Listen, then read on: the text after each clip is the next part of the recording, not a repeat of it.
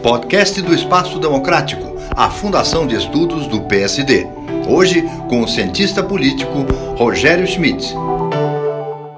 Há muito mais semelhanças entre o futebol e a política do que supõe a nossa van filosofia. Como eu sou fã ao mesmo tempo, tanto da política como do futebol, me permitam filosofar um pouquinho. Acho muito interessantes essas análises táticas das partidas de futebol, nas quais se compara o desempenho dos dois times no que diz respeito à posse de bola, ao número de finalizações ao gol, ao número de cruzamentos sobre a área, ao número de desarmes, etc, etc. Mas, ao fim e ao cabo, nada disso importa. Na prática, essas estatísticas sequer servem como critério de desempate num jogo, ainda que possam estar até correlacionadas com o resultado final. O time vencedor será apenas aquele que tiver feito mais gols, mesmo que não tenha sido o mesmo que mais teve a bola, ou o mesmo que mais finalizou, ou o mesmo que fez mais cruzamentos.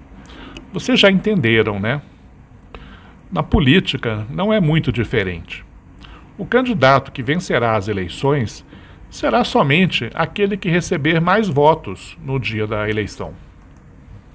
Pouco importa se ele também foi o que, foi o que fez mais comícios, ou o que fez mais motociatas, ou se reuniu mais gente nas manifestações de rua, ou se as suas postagens nas redes sociais tiveram mais curtidas. A democracia moderna é a democracia representativa. O critério que usamos para determinar vencedores e perdedores é o voto dos eleitores, que é frequentemente um voto silencioso. O critério que usamos não é a participação barulhenta do povo em demonstrações públicas de apoio a este ou aquele candidato.